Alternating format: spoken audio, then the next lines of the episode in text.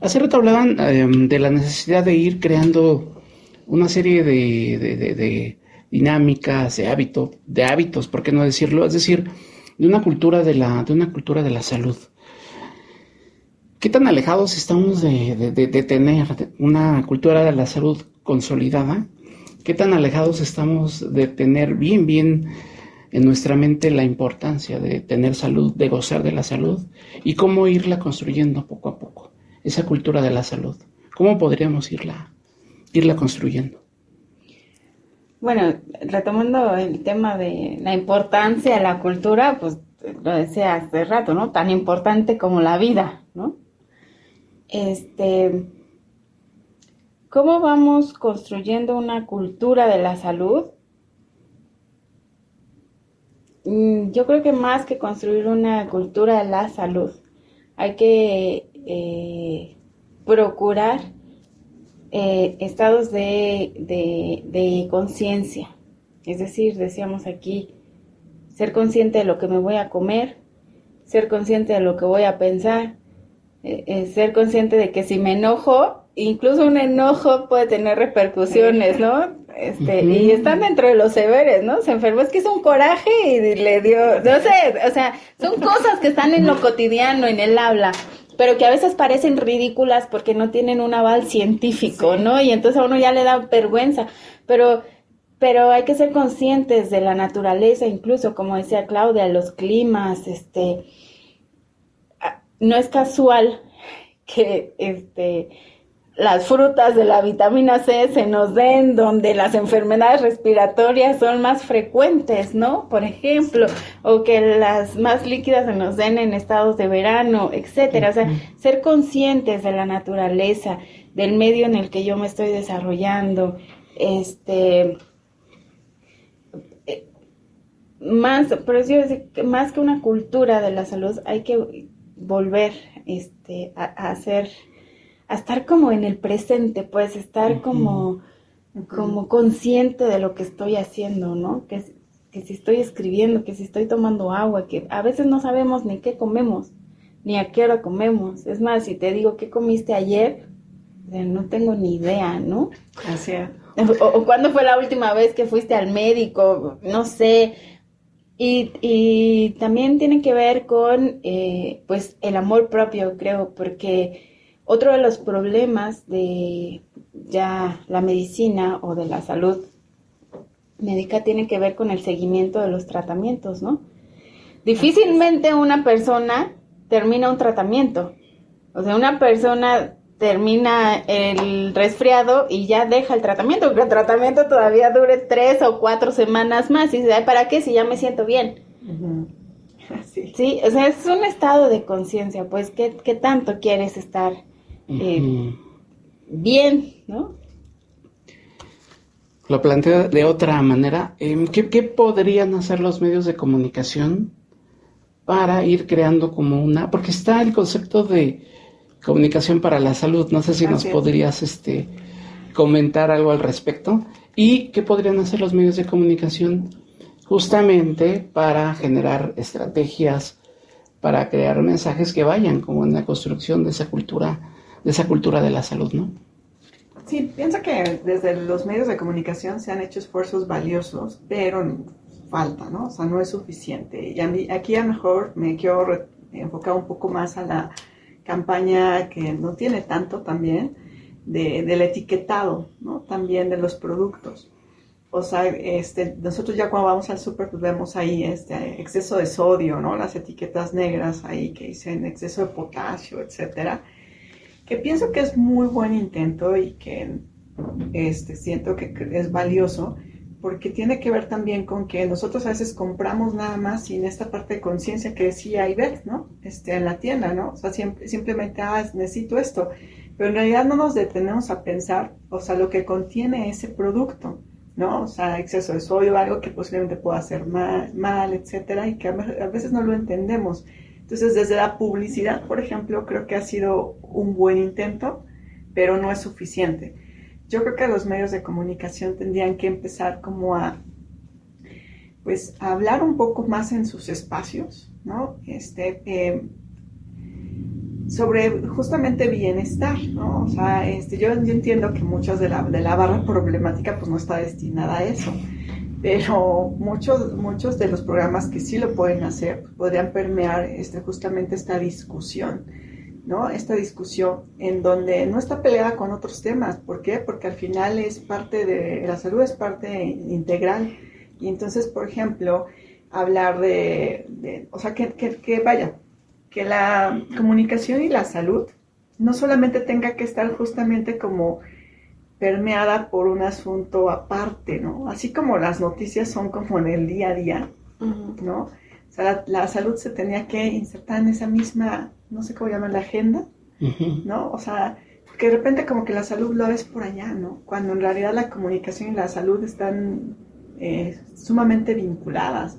Y desde los medios yo eh, pienso que tendrán que insertarse en una agenda en donde sea una parte integral, o sea, la salud, y que a veces no la vemos tanto, ¿no? Incluso desde la, la investigación también, o sea, la comunicación y la salud, cómo la, la vinculamos y le damos ese peso tan importante y específico que tiene.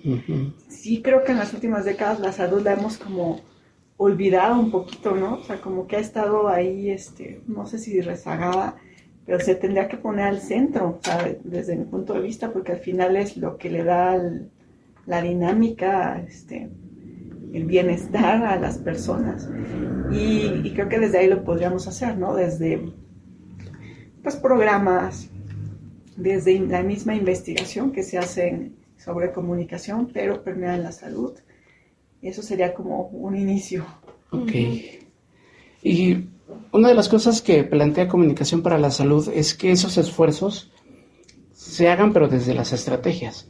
Es decir, que no sean esfuerzos ni, ni siquiera este, por ahí bien intencionados, pero como muy, muy, este, pues sin una dirección, por ahí esfuerzos por ahí medio, medio perdidos, sino lo que te plantea Comunicación para la Salud es justamente que sean esfuerzos estratégicos y que justamente vayan encaminados hacia la prevención, ¿sí?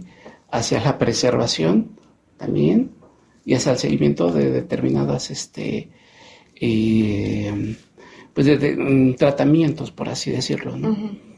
¿Y qué otra cosa crees tú que puedan hacer medios, incluso alternativos? Yo haría aquí la puntualización. Todos los conceptos de comunicación para eh, debemos entenderlos como conceptos eh, mediatizados, ¿no? Es, la característica principal es que estén mediatizados. Estamos hablando de una comunicación mediática, ¿no? No estamos hablando de otra comunicación o de la comunicación en sí, ¿no? Cuando hablamos de comunicación política, hablamos de los mensajes que se mandan a través de los sistemas informativos a la población, ¿no? Cuando hablamos de la comunicación para la salud es lo mismo. Son estos mensajes que van dirigidos a las grandes poblaciones a través de los sistemas eh, informativos, que no de comunicación, como la radio, la televisión, eh, el internet. Este... De hecho, la definición es llegar a los públicos adecuados utilizando los medios adecuados. Sí. Es decir, no solamente... Toda, campaña de publicidad y toda estrategia de medios, ese es el objetivo, llegar a tu público objetivo con el mensaje estratégico adecuado. A lo que me refiero es que no está previendo nada más esta comunicación mediatizada. ¿eh? E, está mediatizada, porque estos esfuerzos, eh, eh, seguimos, son desde la política pública.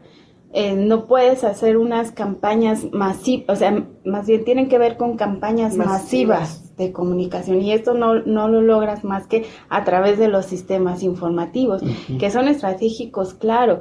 Todos los gobiernos tienen que presentar un plan anual de comunicación donde establecen sus estrategias de comunicación, pero todas las estrategias de comunicación, y es más, yo lanzaría ese reto, si hay alguien que conoce una estrategia de comunicación de la política pública para la salud y de cualquier política pública que no esté mediatizada, que la traiga. Porque todas las estrategias pasan por ahí, pero eso no es comunicación, es pura publicidad y a veces hasta propaganda, pues. Eh, y estos ejes estratégicos tienen que ver con agendas globales también, no nada más con las locales, sino con globales, ¿no? Es decir, ya sabemos que en época de lluvia hay que sacar la campaña contra la prevención del dengue y el Zika y no sé qué. Que en invierno hay que sacar la campaña para prevenir las enfermedades respiratorias. O sea, ya hasta están pues en el, en el machote, pero eso no tiene que ver con comunicación estratégica necesariamente. ¿Cómo, ¿Cómo pasamos del necesariamente al ya hacerlo ya bien, bien, en serio, Es decir, ¿qué es lo que se necesitaría para tener una comunicación para la salud verdaderamente operativa?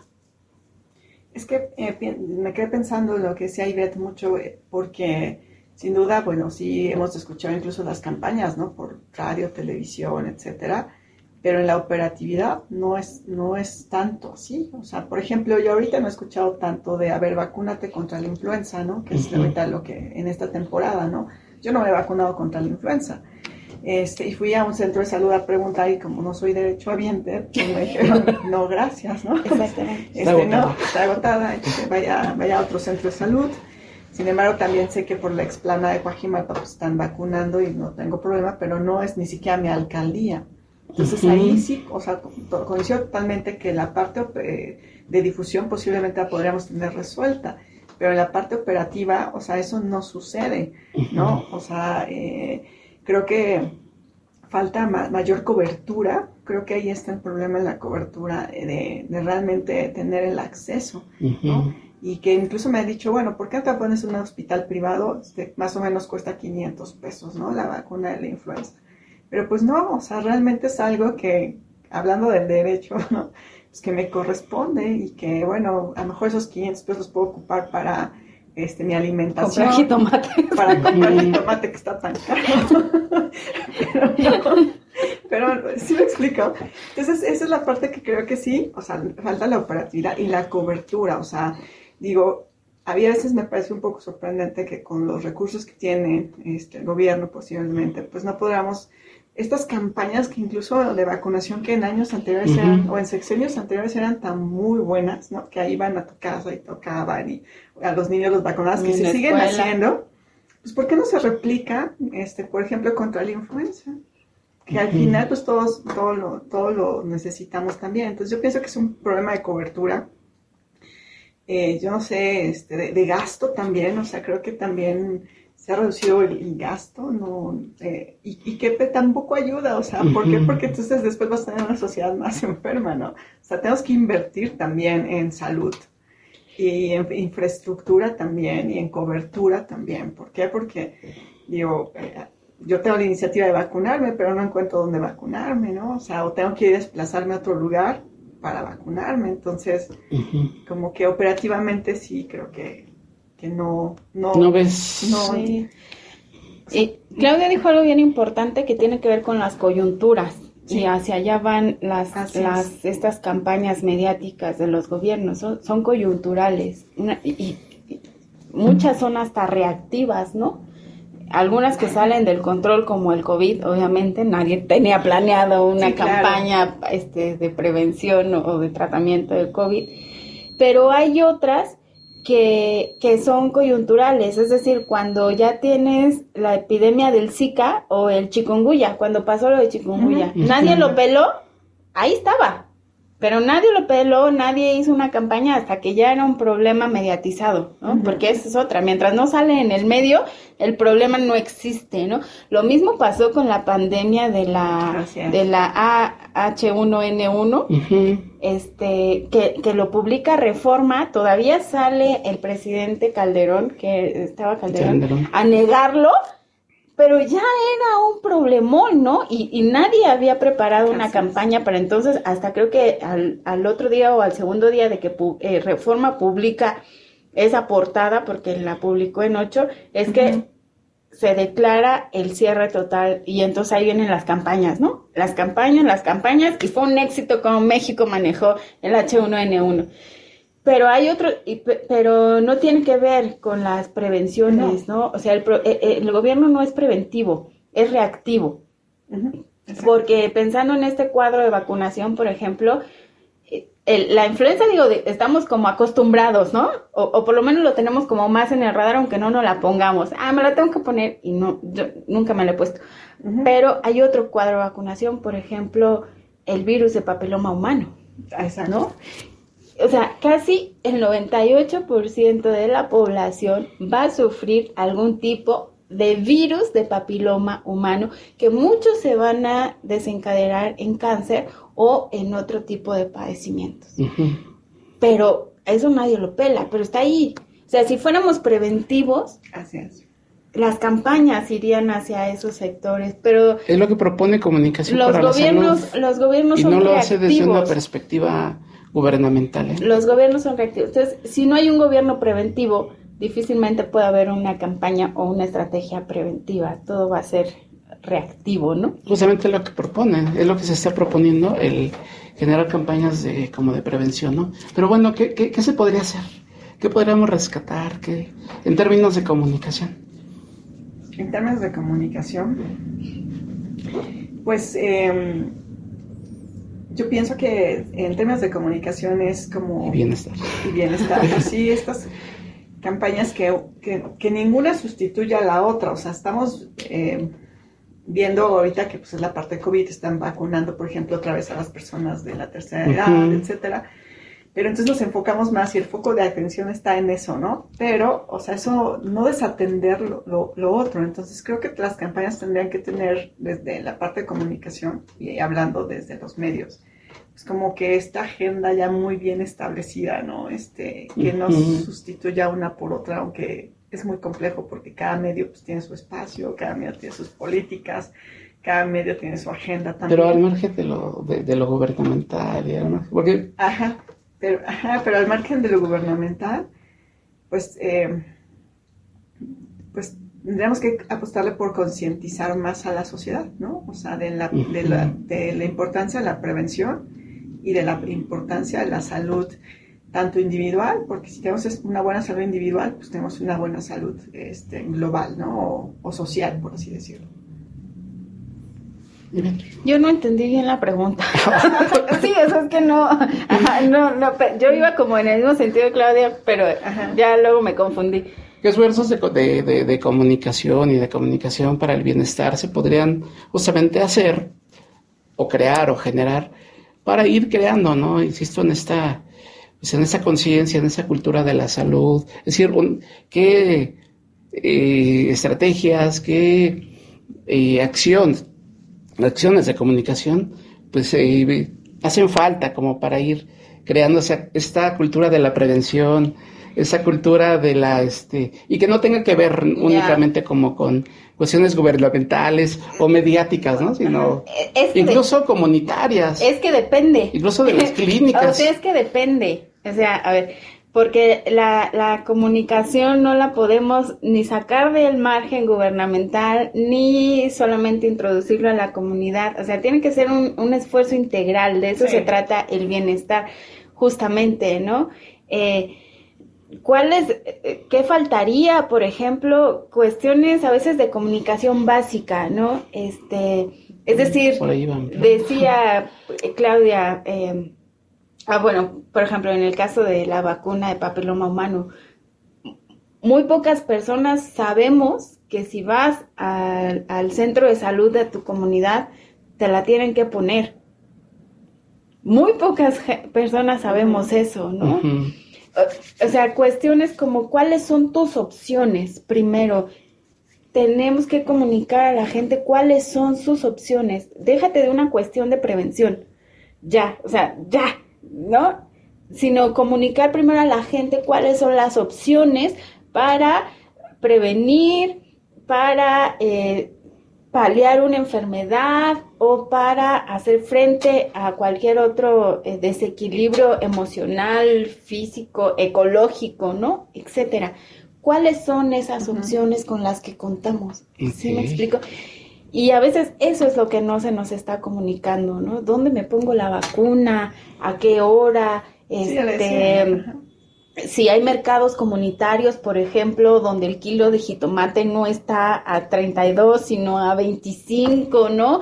Si, este, ¿cuál es el precio de o sea, hay tanta confusión en la comunicación y es tan mal manejada que, por ejemplo, un tema básico como el precio de la tortilla, o sea, el gobierno federal y los gobiernos estatales no pueden hacer una estrategia de comunicación sobre el precio de la tortilla y los puntos de venta y las opciones, etcétera, ¿no? Creo que por ahí tendría que atravesar y como decía hace rato, las campañas se ven muy bonitas, muy padres, están muy lindos los carteles, pero en realidad eh, yo dejaría de pensar qué es lo que quiere comunicar el gobierno para pensar ¿Qué es, lo que, qué es lo que la gente de una comunidad en particular necesita saber. Ese es el problema también con las campañas masivas. Ah, claro que hay campañas masivas, masivas, este, la influenza, eh, este, ¿no? el COVID, etcétera pero hay que hacer muchos esfuerzos en campañas locales. Ya sé que esos indicadores no suman mucho y que esos gastos este, a la hora de hacer políticas a veces perjudican, pero, pero creo que ahí es donde podemos hacer una comunicación efectiva. ¿Qué es lo que esa comunidad está necesitando saber? ¿Qué es lo que los de Ixtapaluca necesitan saber? ¿Cuándo va a llegar el agua? Si mañana se van a poder bañar o no. O sea, ¿por qué no hay? algo tan básico que no pueden comunicar es ¿por qué no hay agua. ¿No? Ahí es donde tenemos que el gobierno deje de pensar en lo que quiere y le interesa comunicar y que los que hacen la estrategia de comunicación social, si de verdad es social, piensen en qué es lo que la gente necesita conocer.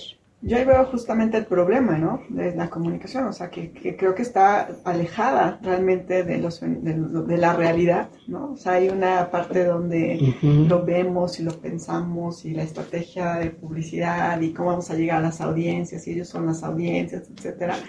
Pero en realidad, ¿no? Este, en realidad no, no estamos... Eh, no estamos pisando esta, esta realidad, ¿no? No estamos de, dentro de la gente que lo padece, ¿no? Entonces, como que justamente ahí la comunicación tiene ese ruido, ¿no? Porque al final, pues no estamos llegando al público eh, mercadológicamente hablando meta, ¿no? Pero a la necesidad, ¿no? De, de, la persona que en realidad lo necesita. O sea, no estamos entendiendo la problemática real y creo que ahí hay un reto interesante de la comunicación. Ok. Y entonces, ¿cómo entender a la salud, ya este, para ir cerrando el, este, la sesión, desde la perspectiva del bienestar y desde la perspectiva de comunicación para el bienestar. Desde el bienestar, la salud se tiene que pensar como un estado integral de, yo diría, equilibrio o coherencia entre eh, un estado aceptable, sino óptimo de, bienestar físico, de bienestar emocional, de bienestar social, que no abordamos mucho en esta mesa, pero que es muy importante. Abordémoslo todavía. Este, de, de, bienestar eh, ambiental, ¿no?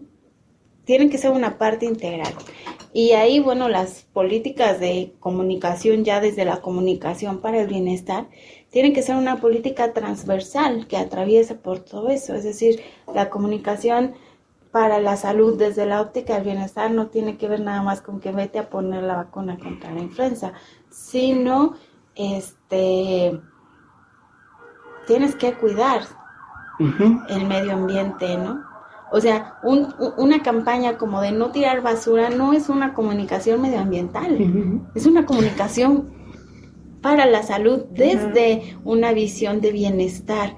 El problema es que todo está fragmentado, o sea, no son capaces de pensar de forma global, ¿no? Y ahí es donde las campañas, pues, pues, eh, o sea, los esfuerzos, los esfuerzos chocan, chocan, fracasan y, y, se evaporan, ¿no? No llegan con la fuerza que tendrían que llegar. Y además cuestan en términos. Cuesta mucho dinero, eso sí, cuesta mucho dinero. Claudia, ¿qué perspectiva podemos tener de la, de la salud ya desde la perspectiva del bienestar y de la comunicación para el bienestar? Pues que la salud debe ser una de las prioridades de cualquier nación. O sea, yo creo que lo vimos con la pandemia, ¿no? En donde incluso los sistemas de salud colapsaron, ¿no? Entonces creo que, que, que que tenemos que dejar de pensar tan de inmediato, ¿no? O sea, o de actuar de, para resolver y tapar el hoyo, ¿no? Tenemos que apostarle a sistemas más robustos de salud. ¿Por qué? Porque esto que nos pasó con la pandemia es un ejemplo de lo que podría seguir pasando, ¿no? Y lo hemos visto en muchas de las narrativas, ¿no? De expertos, ¿no? Que esta no podría ser la, la única pandemia. Y lo estamos viendo que las repercusiones de esta pandemia son de dos, ya llevamos dos años, bueno, casi dos años. Entonces creo que tenemos que apostar por sistemas más robustos de salud y que la salud tendría que ser uno de los pilares más importantes, no nada más de México, sino de todas las naciones, porque eh, lo vimos, ¿no? O sea, que como que muchos de los sistemas de salud colapsaron. En otros países todavía donde los sistemas de salud son más vulnerables, pues bueno, fue, la desgracia humana fue terrible, ¿no? Entonces, creo que, que yo, yo le apostaría por, por ahí, ¿no? Y lo tendrían que ver tanto el gobierno como que la salud es el pilar de, mucho, ¿no? Porque, porque si no, pues entonces vemos estas escenas, ¿no? En donde no hay camas, en donde no hay los insumos básicos, este, en donde también se padece mucho la, la falta de higiene, ¿no? En los mismos hospitales, ¿no? La, incluso la, la, la falta de carencia de agua a veces, que eso es algo irónico, ¿no? Estamos hablando de un sistema de salud y en ese sistema de salud no hay agua, o sea, dices, ¿qué pasa? O no hay las condiciones o la higiene necesaria. Es paradójico, ¿no? Que es bien paradójico, ¿no? Entonces creo que tenemos que apostar por robustecer eh, el sistema de salud, no nada más en las grandes ciudades, porque todavía pasa, y la verdad es que el tema da para mucho, en donde muchos de los, de, de las personas que viven en en los estados se trasladan ¿no? a la Ciudad de México y se trasladan porque aquí, bueno, está la atención, están los especialistas, el centro médico, por ejemplo, y que no está mal. Pero entonces, ¿por qué Es bastante bueno. Exacto, es, es, bastante bueno, ¿no? También hay que rescatar esa parte, ¿no? Que el centro médico es bastante bueno, pero a lo que voy es, a veces todo lo que implica para alguien, ¿no? Trasladarse al centro médico, este, no, bueno, pasar la noche este, afuera del centro médico, ¿saben? O sea, esa parte como que es como de dignidad humana, como de por qué un sistema de salud tiene que conllevar tanto, que a veces nada lo vemos como, bueno, ya me atendieron o algo, pero en realidad cuando una persona enferma dentro de casa, pues la verdad es que involucra a toda la familia este, y ahí es un desequilibrio, ¿no? Tanto económico como emocional y, que eso a veces también no, no, se ve tanto, porque nada más la atención está puesta en el paciente. pero hay enfermedades que son... Ajá, exacto. Hay, pero hay enfermedades que son, exacto, familiares o permean en la parte familiar. Y entonces, de repente a mí me cuesta mucho trabajo ver como esas personas que están esperando a sus familiares afuera del hospital, ¿no? Que a veces incluso vienen de fuera también. Y que es, ¿por qué la salud tendría que ser, o el, el hecho de atenderte, tendría que ser, como todo un via crucis tan difícil y tan pesado cuando en realidad eh, podrían haber mecanismos, ¿no? De, pues no sé, que tal vez sean como más, eh, no sé, como más... Empáticos. Empáticos, exacto, más empáticos con, con las personas, ¿no? De si ya una enfermedad es difícil, luego padecerla en entornos complejos, todavía se vuelve más difícil. Y entonces la parte que yo no entiendo y, y, y bueno, me estoy extendiendo un poco más, pero hablando de estos sistemas que decías, ¿no? De la salud privada, etcétera, sí hay una gran eh, diferencia. diferencia, ¿no? O sea, y creo que también no tendríamos por qué estar hablando de ciudadanos de primera, ciudadanos de segunda, ciudadanos de tercera, en sistema, un sistema básico como es la, la salud. Entonces, yo le apostaría por eso. Bueno, Dalia, no sé si seas a ahondar en esa parte eh, social de la salud, así como ya para ir. Y este. Y retomando, porque hemos hablado mucho de, la perspectiva personal, ¿no? De la perspectiva de la salud personal, pero hay otro, me parece que hay otro ámbito que nos involucra, desde luego como sociedad, como comunidad, que somos lo que deberíamos ser y que de repente por ahí también representa obstáculos, ¿no? Eh, y, podemos hablar de una sociedad incluso enferma, de una, ¿qué, pasa en un entorno, ¿no? Hablabas como de, del no enojarte, del comer bien, pero ¿qué pasa cuando hay un entorno en donde por ahí, este, ya social, en donde es como muy difícil el poder abstraerte como de toda esta perspectiva, ¿no? Ahí estamos hablando un poquito de esta perspectiva, de esa perspectiva social, hablabas de las enfermedades familiares, ¿no? Si hay familias en donde no hay solamente un enfermo, sino hay dos o tres enfermos que tienen, que en, donde hay una implicación social, ¿no? Ahí en la, o familiar, por así decirlo, ¿no? ¿Cómo entender esa parte social?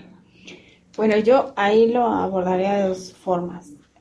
Justo esta parte es importante que trajo Claudia a la mesa y que nos faltaba porque me parece fundamental, que es, o sea, cuando hay un enfermo en casa, toda la casa está enferma, eh, y, y, de cualquier tipo de enfermedad, lo mismo un cáncer que una depresión, ¿no?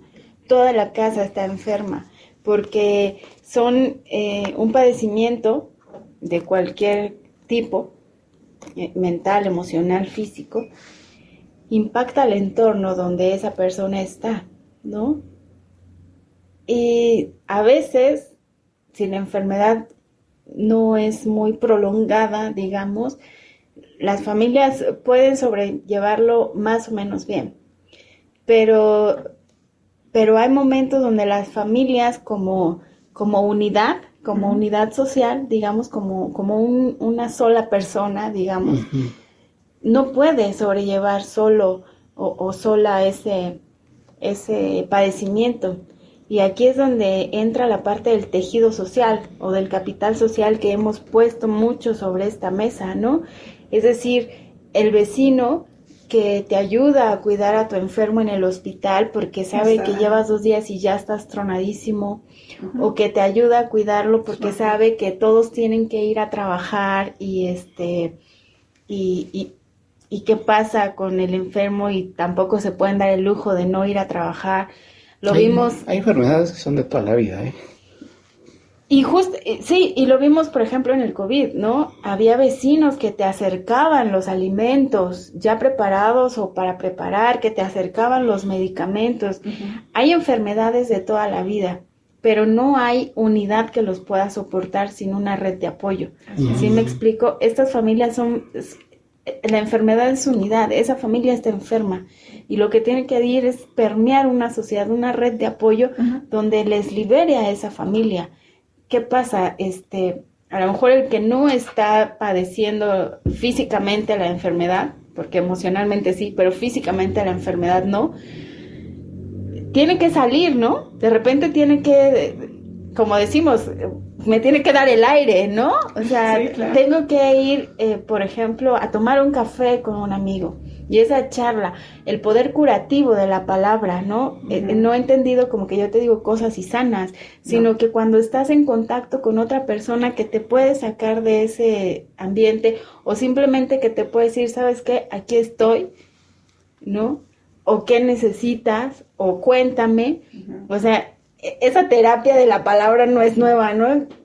Y, este, eh, Freud toda su, su terapia va por ahí, ¿no? Por la necesidad de contarle a alguien qué es lo que me pasa y, la y, y, ver el reflejo en esa persona de lo que me está pasando me hace entender y dimensionar mi problema de otra forma, ¿no? Y entonces me libero un poco y puedo regresar a la unidad, ¿no? O sea, y también por el otro lado, hablamos de sociedades enfermas, ¿no? Ya enfermedades ya sociales, digamos, que tienen que ver más con, con enfermedades psicológicas o con enfermedades anímicas, es decir, una sociedad enferma de estrés, por ejemplo, ¿no? Eh, una sociedad enferma de depresión, una, una, sociedad que tiene una pandemia de suicidios, por ejemplo, ¿no? Eh, veíamos en un, cuando hablábamos de felicidad en algún momento, que países de primer mundo como Suecia, donde parecería que como todos están económicamente bien y tienen accesos médicos universales y todo lo que tú quieras, tendrían ausencia de enfermedad. Pero son uno de los países con el índice de suicidios más altos en Europa. Entonces, evidentemente no es una sociedad sana, ¿no? ahí, hay un problema de salud, ¿qué es lo que está pasando? ¿no? Entonces, eh, pero justamente tenemos que tener como esta sensibilidad y poder abordar los temas más allá de lo evidente o más allá de lo que los indicadores nos dicen que debemos hacer para que esa, esa sociedad esté bien o esa familia esté bien, ¿no? No es cierto. Sí, hace ratito hablabas de la palabra dignificar, ¿no? Y creo que hay que dignificar la palabra enfermedad, ¿no? me, parece que sí hay, hay, un tema interesante, ¿no? Este, y, fuerte, por así decirlo, que habría que, eso merecería otro, otro, otro análisis. Este, pero sí, las palabras van cargadas como con cierta, como con cierto sentido, ¿no? Y habría que dignificar a la palabra. No es poca cosa la palabra enfermedad, enfermos y este, salud, ¿no? me, parece que es bien interesante el, el, plano en, en, coincido, ¿no? Con lo que dices, el plano en lo que pusiste la, el, tema, ¿no? El tema de la salud, es decir, el acompañamiento, ¿no? Ah, Pero además tendríamos que también sacar esa palabra enfermedad, así, eh, de toda la estigma que trae. Así es y ah, llamarle. de dignificarla. Ajá, sí, pero, para dignificarla es sacarla de ese estigma y empezarla a ver como lo que es, es decir, no tratar de ocultarla, porque eso también ah, pasa.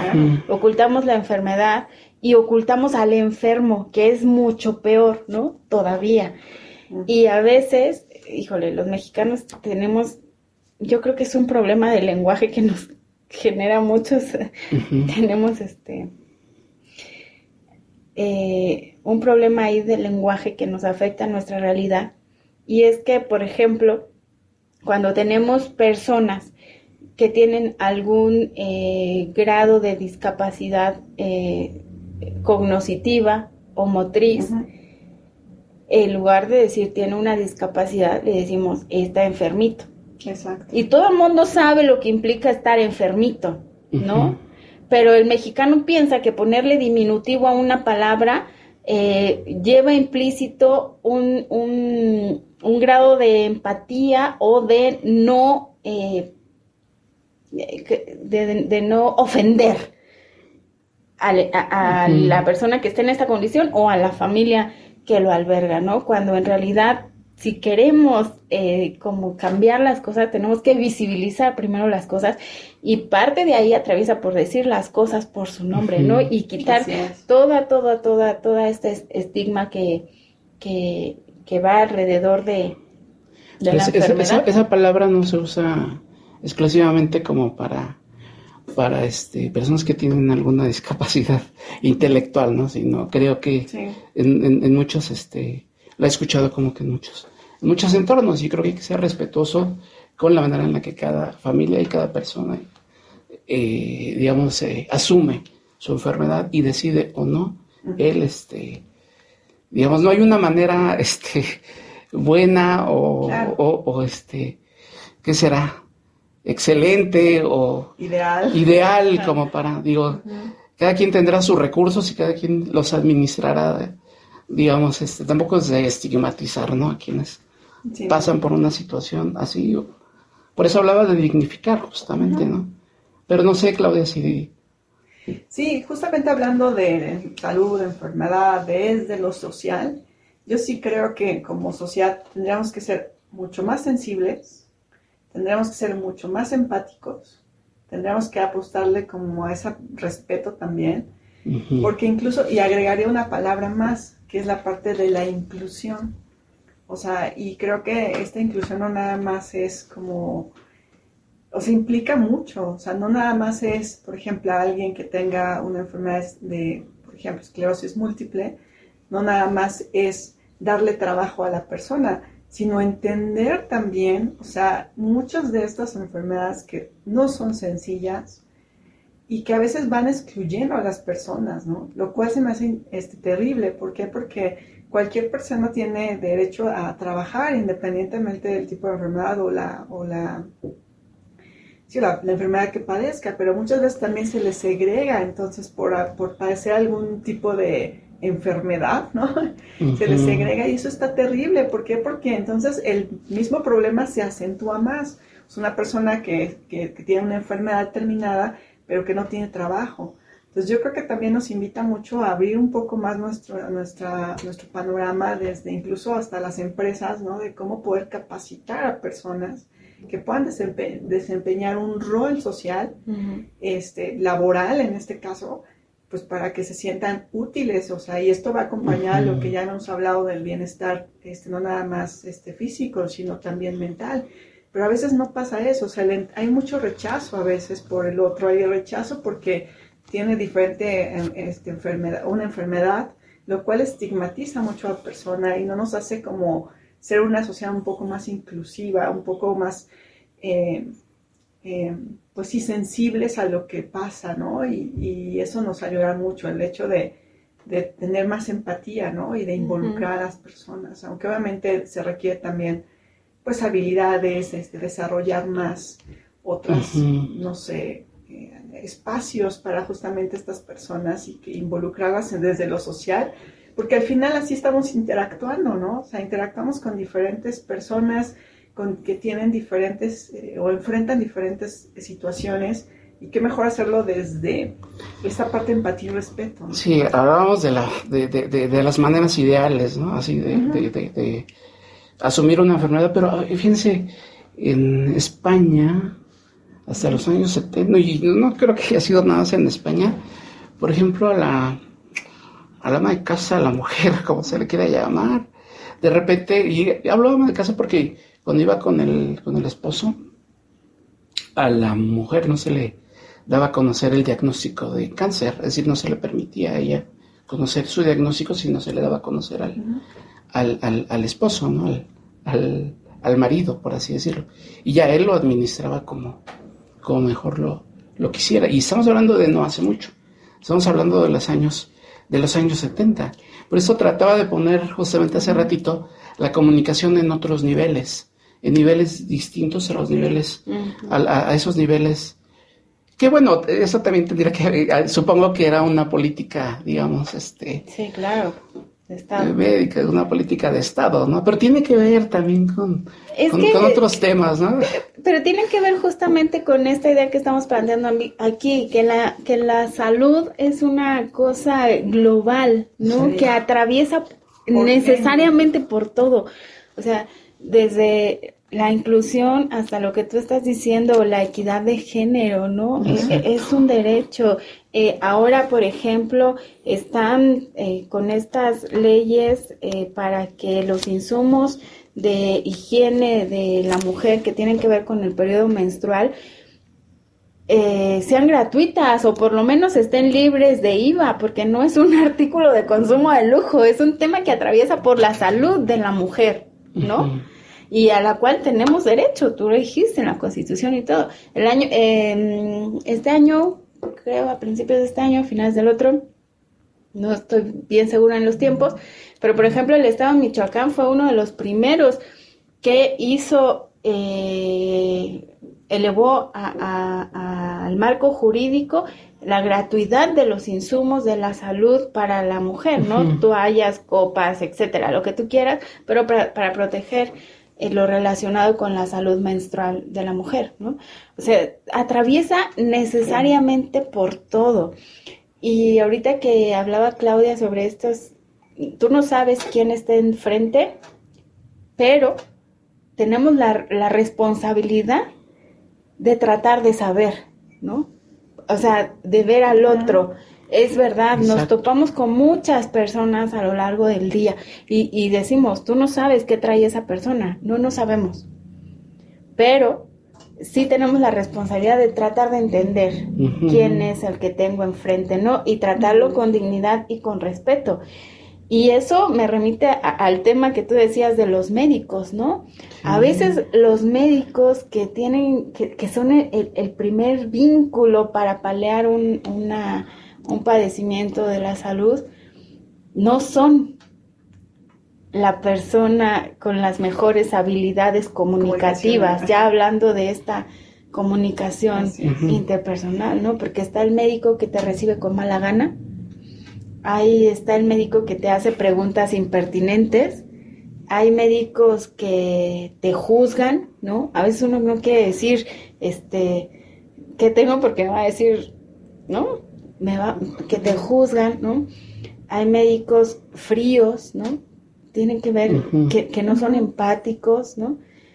hay médicos al contrario que que lo recibes bien, que te reciben bien, que son amables. Que... Pero se perdió un poquito el sentido del médico de la familia, que era prácticamente... Eso es lo que tiene que ser, y ya en el primer nivel, ¿no? Y, es decir, tú sales del médico y dices, ay, como que este, este doctor como que no, como que siento que no, pero no estamos juzgando su conocimiento o su habilidad técnica, lo que estamos eh, juzgando es su habilidad de comunicación, ¿no? ¿Cómo hicimos esa conexión, ¿no? Y ahí, pues los médicos sí tendrían que tener como, o sea, dentro de la política pública tendría que haber esta capacitación de las habilidades comunicativas que no nada más tienen que ver con el uso de la palabra, sino con el uso gestual, con cómo te, eh, te cómo te estoy tratando, cómo te estoy ¿Cómo te estoy haciendo sentir? Porque el papel del médico es hacerte sentir bien,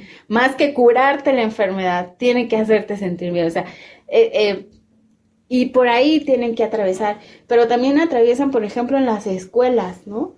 Eh, muchos niños, cuando las enfermedades, bueno, los, los padecimientos como los diferentes niveles de autismo, por ejemplo, no estábamos tan familiarizados, que todavía no estamos familiarizados, ahí está otro pendiente de, estas, este, de estas campañas que, que, no se, tienen que ser reactivas, sino que tienen que ir al origen de los problemas.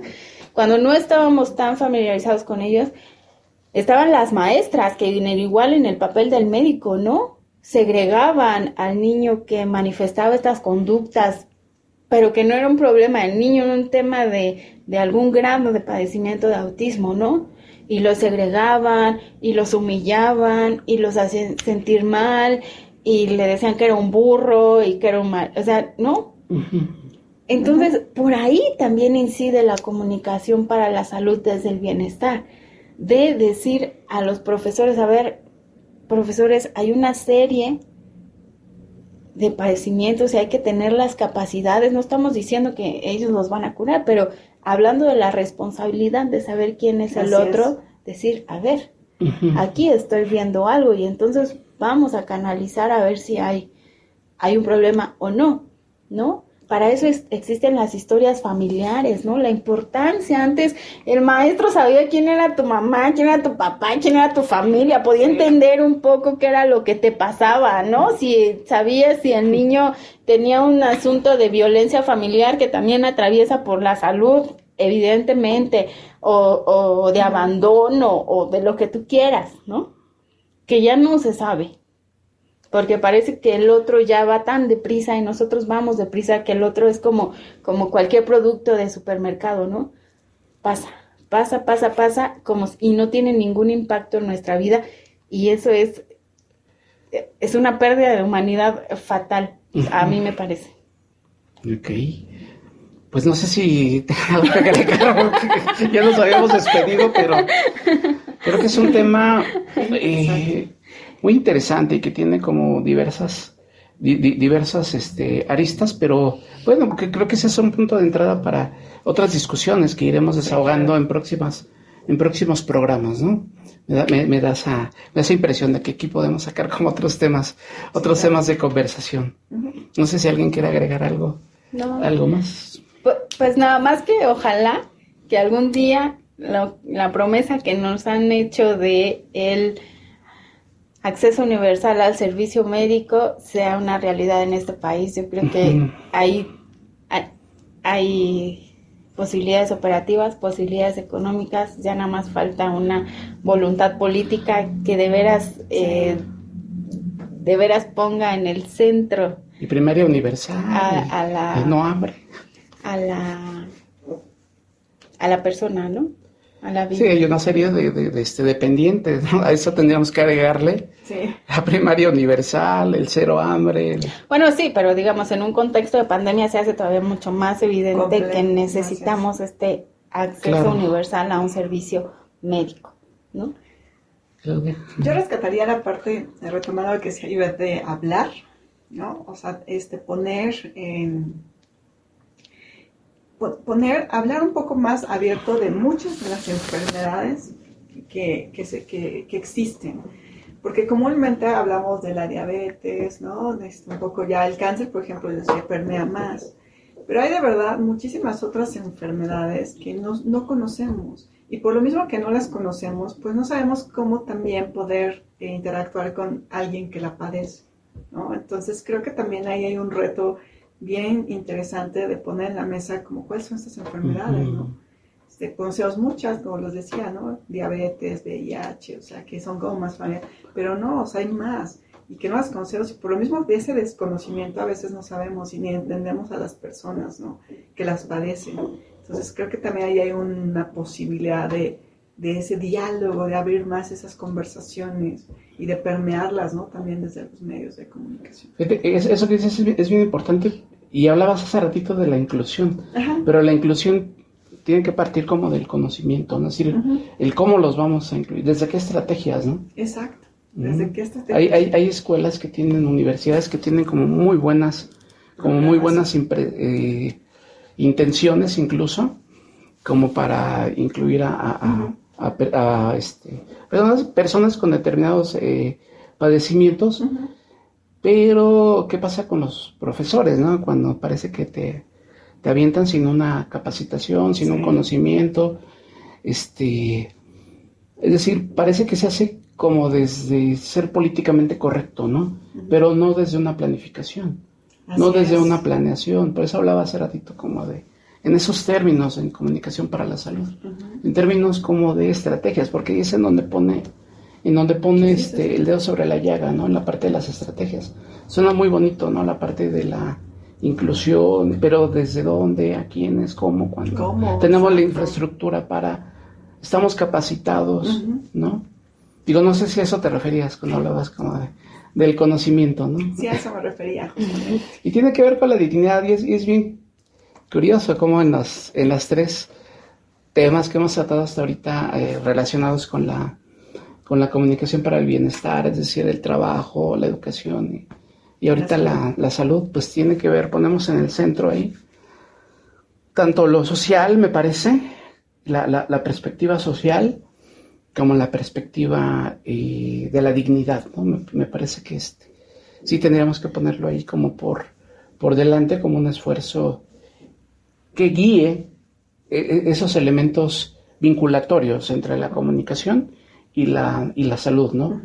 Las estrategias, lo que tú hablabas, es ese sentido humano en la comunicación, tendría que ser una comunicación humana. Sí, es una realidad que hay muchos, este, ahorita me acordé de un doctor, un neumólogo, un neumólogo,